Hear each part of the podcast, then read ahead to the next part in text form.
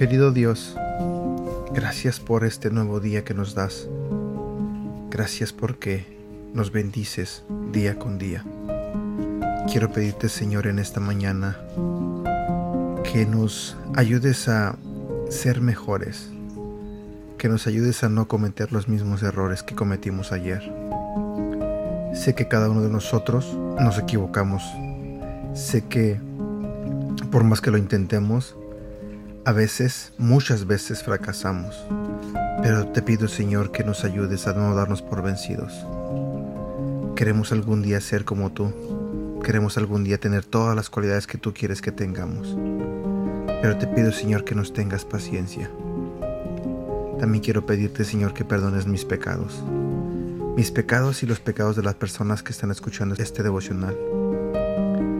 También te pido Señor que los bendigas que bendigas a cada uno de ellos y bendigas a mi familia y a mí.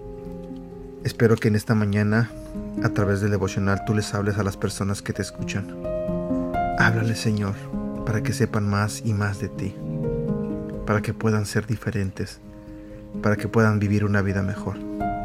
En el nombre de Jesús. Amén. Verdaderas agallas. Buenos días, mi nombre es Edgar y este es el devocional de Aprendiendo Juntos.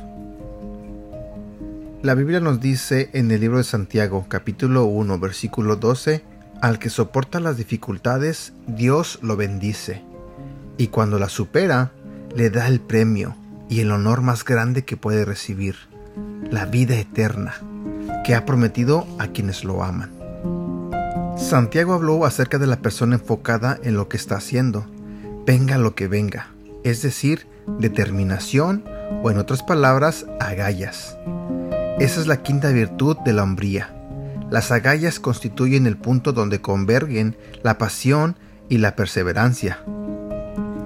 Es resiliencia ante el rechazo, templanza frente al miedo. Es enfocar la vida con una actitud sin pretensiones ni jactancia, aún en frente de probabilidades difíciles. Ciertamente creo en el poder de la oración. Debemos orar como si dependiéramos de Dios, pero creo que una buena y tradicional ética de trabajo también honra a Dios. Así que tienes que trabajar como si dependiera de ti. Aunque pendas de un hilo, aguanta. No importa cuántas veces hayas sido derribado, vuelve a levantarte, mantente como si nada, no importa cuándo ni cómo. Quiero que consideres la idea de que los hombres realmente deben buscar situaciones en las que tengan que activar sus agallas si quieren lograr algo. La verdad es que estoy cada vez más convencido de que los hombres necesitan arriesgarse. Es una forma de vivir, es una forma de descubrir quiénes somos realmente, sin riesgos. Nuestra hombría se atrofía, nos convertimos en animales enjaulados. Si no hay una forma saludable y sagrada de emplear nuestra testosterona, tendremos problemas. Una vez alguien dijo, lo que no me mata, me fortalece. La forma en que ganas fuerza es rompiendo tus fibras musculares. Luego, con la ayuda de proteínas, esas fibras musculares vuelven a crecer aún más.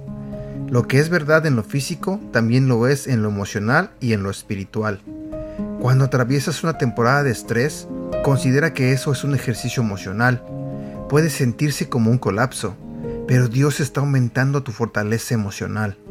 Tal vez sea hora de establecer un objetivo de estiramiento. Debemos optar por hacer cosas que nos empujen más allá de los límites preestablecidos. Se necesita una gran fuerza para perseguir tus sueños. Se necesita gran fuerza para luchar por tu matrimonio. Se necesita gran fuerza para luchar por tu relación. Se necesita gran fuerza para ser un verdadero amigo, un verdadero padre, un verdadero esposo, un verdadero novio, pero ese es precisamente el punto. Se necesita un nombre. Así que, sé hombre. Ponle nombre al objetivo del ejercicio de hoy y ve por ello.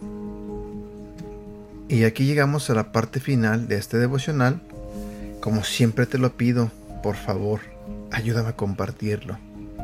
Espero que tengas un bonito día y que Dios te bendiga. Cuídate.